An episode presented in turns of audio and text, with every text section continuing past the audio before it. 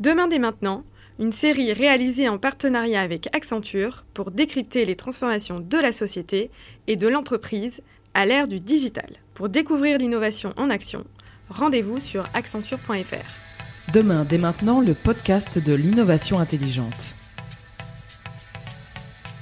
Dans cet épisode de Demain dès maintenant, nous allons parler de la voiture autonome. À la surprise quasi générale, l'automobile qui se conduit toute seule, c'est-à-dire sans chauffeur, pourrait faire son apparition sur les routes françaises dès 2020, c'est-à-dire pratiquement demain, Michel. Et oui, Rachel, alors que la voiture électrique peine encore à se développer, Voici que l'industrie automobile se lance dans l'un des challenges les plus ambitieux de son histoire, car il s'agit bien de se passer de l'un des acteurs majeurs de cette histoire, faite d'autant de technologie que de passion, le conducteur, rien de moins. Certes, les progrès de l'électronique et de l'intelligence artificielle ont ouvert la voie à la possibilité d'une conduite automatique qui relevait encore il y a peu de la pure science-fiction. Or, voici que des poids lourds de l'industrie tels que Google, avec sa filiale Waymo, Ex-Google Car, Uber, Apple, General Motors ou Tesla multiplient les annonces, les projets et les millions de kilomètres de tests sur route, ainsi que les milliards de dollars investis. La voiture autonome sort ainsi du domaine du mythe, du rêve ou du cauchemar. Il s'agit désormais d'une perspective qui pourrait devenir réalité d'ici quelques années. Pourtant, le 18 mars 2018, l'une des voitures autonomes testées par Uber a provoqué la mort d'une Américaine de 49 ans dans la ville de Tempe, en Arizona. En effet, et cet accident mortel a bien entendu jeté un froid et tempéré les ardeurs d'Uber.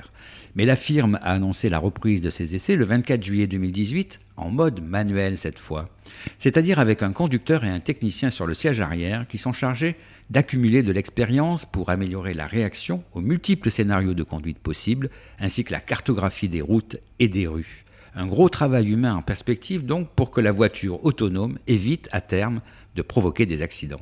Dès 2020, donc, les Français pourront voir les premières voitures autonomes faire leur apparition sur les routes. Cela signifie-t-il que les constructeurs français s'apprêtent à entrer dans la course?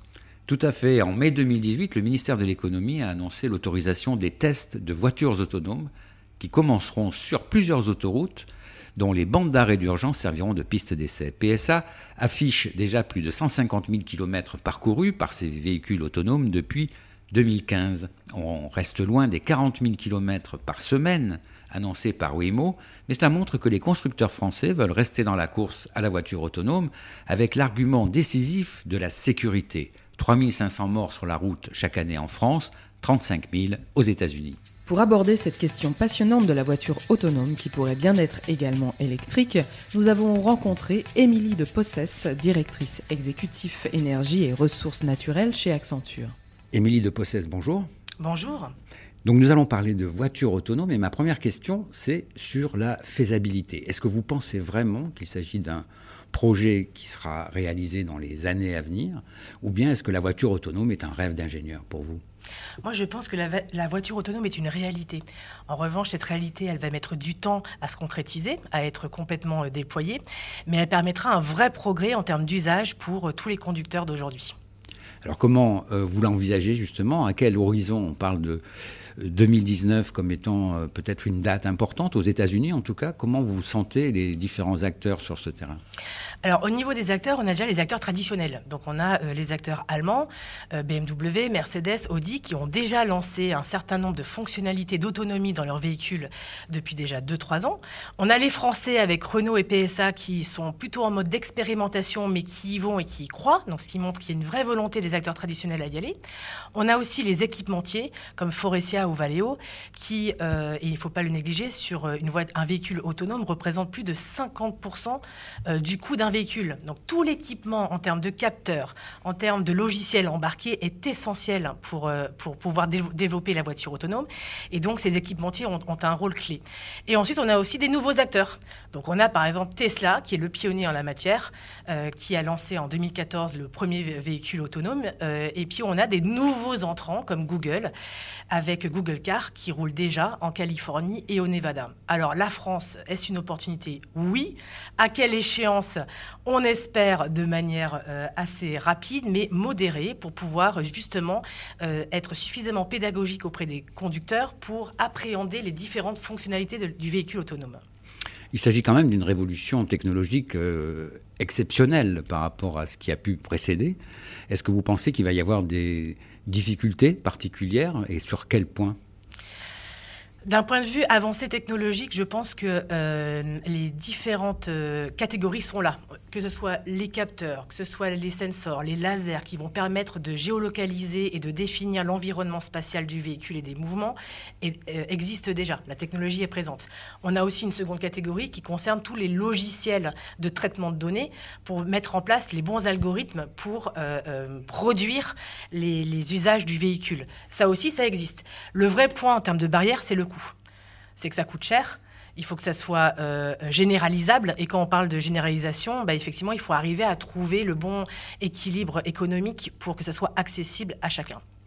Et est-ce que l'accident euh, dont a été victime euh, Uber avec un, mort sur la route à cause d'une voiture autonome, euh, ce, genre d'incident qui forcément émaille les débuts d'une nouvelle technologie, est-ce que ça peut avoir, de votre point de vue, un impact assez négatif sur la perception par le grand public de la voiture autonome? Alors, vous soulevez un point qui, est très juste, et il est vrai que la voiture autonome peut faire peur. Elle peut faire peur parce que vous avez cité l'exemple d'Uber. Elle peut faire peur parce qu'on a tous en tête euh, l'exemple de euh, est-ce que la voiture va me sauver moi ou sauver la personne euh, piéton qui traverse devant. Et en fait, tout, tout ce sujet relève de la question entre l'éthique et l'algorithme. Et pour moi, en fait, c'est surtout le cadre réglementaire qui devra être suffisamment structuré pour produire les bons effets du véhicule autonome. Si on regarde ce, type d'usage et si on regarde d'un point de vue statistique, les accidents de la route aujourd'hui, 95% des accidents de la route sont produits par des erreurs humaines. Donc on pourrait espérer que justement, si on arrive à réguler correctement le paramétrage des véhicules autonomes, on puisse sauver des vies pour venir justement réduire ce, ce taux de 95% à, j'espère, zéro demain.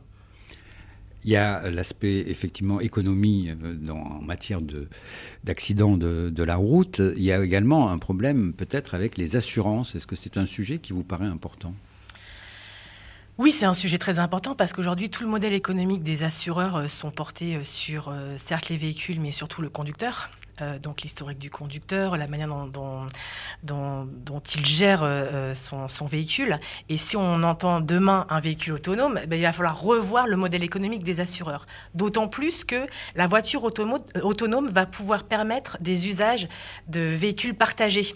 Donc dans, dans ce contexte-là, comment arriver à trouver le bon modèle économique pour faire en sorte qu'on n'en soit plus sur le conducteur, mais sur le véhicule? Et est-ce que d'ailleurs l'assurance doit être portée par l'assureur ou est-ce que l'assurance demain sera portée par le constructeur? Donc c'est toutes les questions euh, que doivent prendre en compte les grands acteurs de, l'assurance qui doivent revisiter leur, modèle économique. Est-ce que les nouveaux acteurs dont vous parliez tout à l'heure, les équipementiers en particulier, euh, ont là un véritable euh, nouveau marché qui s'ouvre pour eux. Et est-ce que vous pensez que la France, dans ce domaine, euh, peut jouer euh, un rôle important euh, dans le marché de la voiture autonome de demain? Tout à fait. Je pense que la France doit tirer son épingle du jeu. On a des grands acteurs euh, équipementiers sur le marché. On parlait tout à l'heure de Forestia. Nous avons notamment signé un accord avec Forestia de R&D très avancé pour revisiter tout le cockpit du nouveau véhicule de demain, qui permettra non seulement de mener à bien euh, l'autonomie du véhicule en termes de fonctionnalité, en allant de la simple fonctionnalité de gestion euh, de parking, de, de, de, routes cadrées sur autoroute, mais également de développer les nouveaux services et usages, puisque si on imagine que demain, on n'est plus en train de conduire son véhicule, on va pouvoir avoir de nouveaux services autour du loisir, autour de la communication, du média, qui pourront être embarqués dans un véhicule. Donc le véhicule ne sera plus un simple moyen de transport, mais la mobilité de demain sera beaucoup plus riche et nous permettra d'aménager notre temps euh, du mieux possible. La transition énergétique est également d'actualité. Est-ce que la voiture autonome va devenir peut-être naturellement euh, une voiture électrique également. J'y crois tout à fait. La voiture autonome, pour moi, a un futur en étant maillée avec un véhicule électrique. L'électricité a l'avantage de pouvoir être stable. Et comme on, a plus de 50% de, matériel embarqué, électronique, euh, informatique dans le, véhicule autonome, l'électricité euh, me paraît la meilleure option pour fournir l'énergie à ces équipements. Merci à Émilie de Possès pour cet éclairage sur la voiture autonome et sur ses perspectives en matière d'organisation du transport, mais aussi de transition énergétique. Nous vous donnons rendez-vous la semaine prochaine pour un nouvel épisode de Demain dès maintenant, le podcast de l'innovation intelligente.